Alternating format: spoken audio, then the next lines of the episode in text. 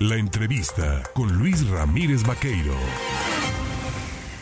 Oiga, mire usted, el tema del manejo y acceso a la información, la protección de datos personales, es un asunto verdaderamente serio, no solo para quienes nos dedicamos a la comunicación como fuente de trabajo e información para llevarle a usted los datos, sino también para aquellos funcionarios públicos que en su afán por querer ganar nota o por querer informar pues de lo que está sucediéndose, se puedan llevar una reprimenda. Y esto se lo digo porque lamentablemente la muerte de 52 connacionales en el estado de Texas dejó una, como resultado una violación flagrante a la ley de acceso a la información. Yo le agradezco esta mañana al consejero integrante de este Instituto Nacional de Acceso a la Información y Protección de Datos Personales, expresidente de este organismo, Francisco Javier Acuña llamas al tomarme el teléfono esta mañana. Francisco, ¿cómo está? Muy buenos días. Qué gusto, Luis, como siempre, agradeciendo la oportunidad. Mira, en este caso, de lo que hablaba, más que a la ley de acceso a la información pública, que es la ley para la transparencia, donde el Estado debe demostrarse todo lo, lo más posible, estamos hablando efectivamente del otro campo, de el de el derecho a la privacidad y en este caso el problema de la protección eficaz de los datos personales. Eh, esta tragedia lamentable, dolorosa, espeluznante, que acontece en, Texas eh, con un número alto de mexicanos, seguramente con nacionales, eh, pues que murieron asfixiados en un tráiler, nos deja a todos y nos debe dejar a todos conmovidos. Pero efectivamente, aún con el mejor de los afanes, como se suele decir, aún queriendo hacer las cosas buenas, cosas buenas, pueden cometer errores. Por ejemplo, ayer se comunicó durante la mañana que habría, habría dos, dos mexicanos eh, en, en esta localidad de Texas, en un hospital deshidratados. Eh, y lo hizo el propio canciller Ebrard, seguramente desde la mejor buena fe posible, por el afán de comunicar que ahí estaban dos nacionales, que seguramente motivando que hubiese pues algún tipo de acción humanitaria para buscar cómo apoyarlos, cómo remediar esta situación crítica. De salud, sí, lo malo es que se le hizo fácil y coloca las fotografías íntegras de las eh, de las credenciales para votar, las credenciales para votar con fotografía. Y esto pues aunque yo creo que de a los pocos minutos eh, hubo mucho movimiento en redes sociales, a nosotros nos empezaron a mandar imágenes y por supuesto a preguntarnos si eso era correcto. Y pues nosotros hicimos un compás de verificación para no cometer el error también de salir sin certeza. Y sí, pues él prontito, mm, a los minutos pasados de esto, pues eliminó su tweet con esas imágenes completas. Pero ahí, pues, ahí está lo que llamamos pues, eh, un error de conducción, porque de ninguna manera, aún para salvarle la vida a alguien, puede, como autoridad o como periodista,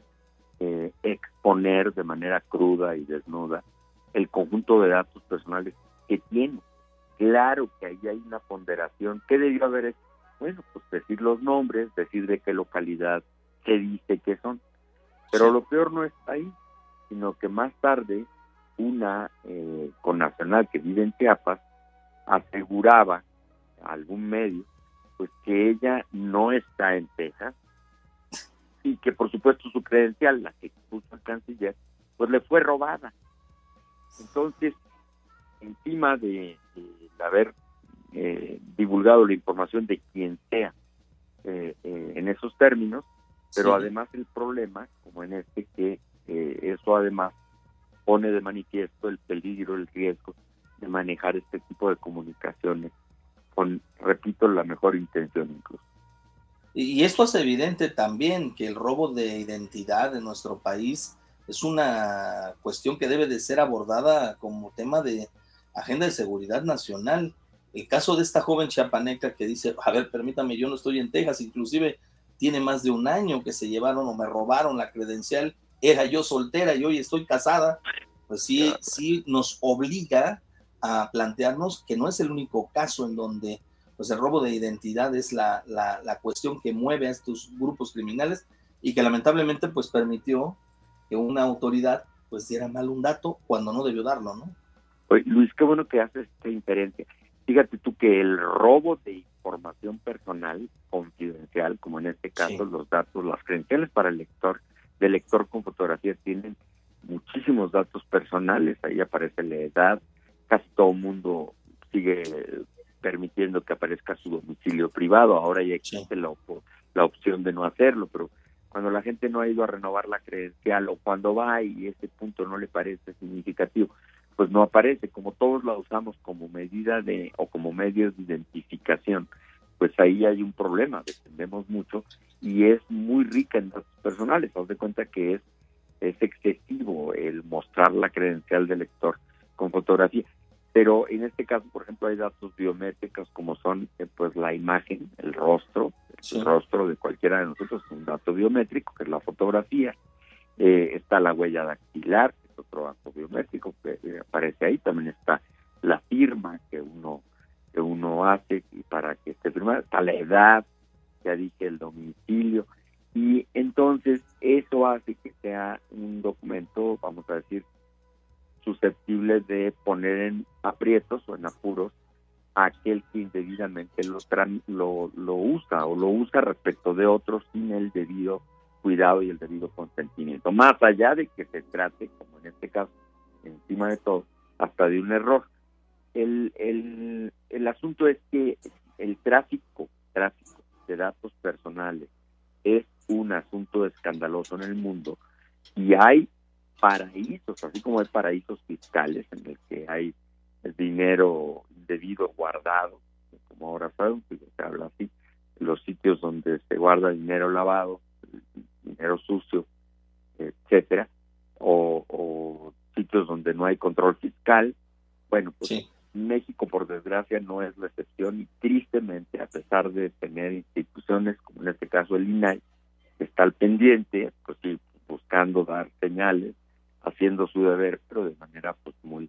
muy eh, en lo posible, eh, paraísos masivos de movimiento indebido de datos personales. Y bien lo dijiste, no solo para el crimen organizado, que cuando ya este los usa, pues imagínate tú la gravedad máxima. Eh, el asunto es que hay mucha piratería, incluso piratería, vamos a decirlo así, doméstica, que hace uso de bases de datos personales para sobrevivir, para vivir de, de, de esto. Eh, hay, por ejemplo, eh, pues muchos, eh, sabemos en las prisiones hay una importante red que, que se dedica a delinquir encima de lo que hubiesen hecho para estar ahí, ahora con la extorsión telefónica que hacen a partir de inferencias con datos que eh, tienen y con los que van ellos eh, rodeando el perfil que les interesa. Ellos hacen llamadas y uno va dándoles más datos de los que ellos necesitan para después extorsionar. Bueno, pero así hay muchos, eh, por desgracia, giros que venden datos personales ajenos y que hay empresas incluso que tienen, eh, vamos a decir, una solvencia y se dedican a hacer su, pues a buscarle, ¿no? Pero compran, por desgracia, información confidencial clandestina. Entonces, si en esto no nos empezamos a cuidar nosotros, eh, no hay manera de conseguir un objetivo, eh, vamos a decir, razonable. Pero, repito, la autoridad y los periodistas, aún en el peor de los casos, no deben, no debemos eh, mm, eh, exponer datos personales, aún de una persona que lo pudiera requerir. Francisco Javier Acuña llamas nada más por último preguntar, consejero del Instituto Nacional de Acceso a la Información y Protección de Datos Personales, el INAI, ¿qué tipo de sanción amerita una falta de esta naturaleza? No, mira, en este caso hay que ver las circunstancias y desde luego que encuadra una investigación. No son cuando se trata de una exposición por parte de una autoridad, eh, desde luego que caben medidas de apremio, etcétera, pero no es espectacular respecto del sector privado entre particulares, porque ahí sí el capital de la empresa es el que da la pauta para estimar las sanciones según el tipo de violación de que se trata. Pero acá lo que sí es, pues, es eh, lo más fuerte en el caso de servidores públicos, en el ámbito público, son, pues sí, las eh, advertencias y la evidencia, pues la, evidencia, ahora sí que la exhibición al funcionario que por pues, error, por falta de pericia, hubiese eh, cometido este tipo de desatinos, como mostrar completamente datos personales sensibles de personas, y peor, si por desgracia no las verificó incluso su identidad previa.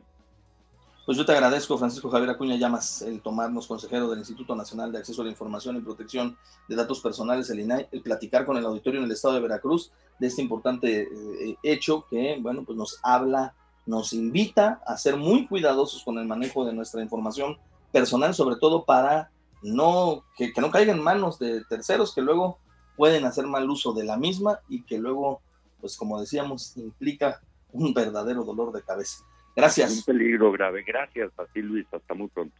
Hasta muy pronto. Gracias. Ahí tiene usted esta información.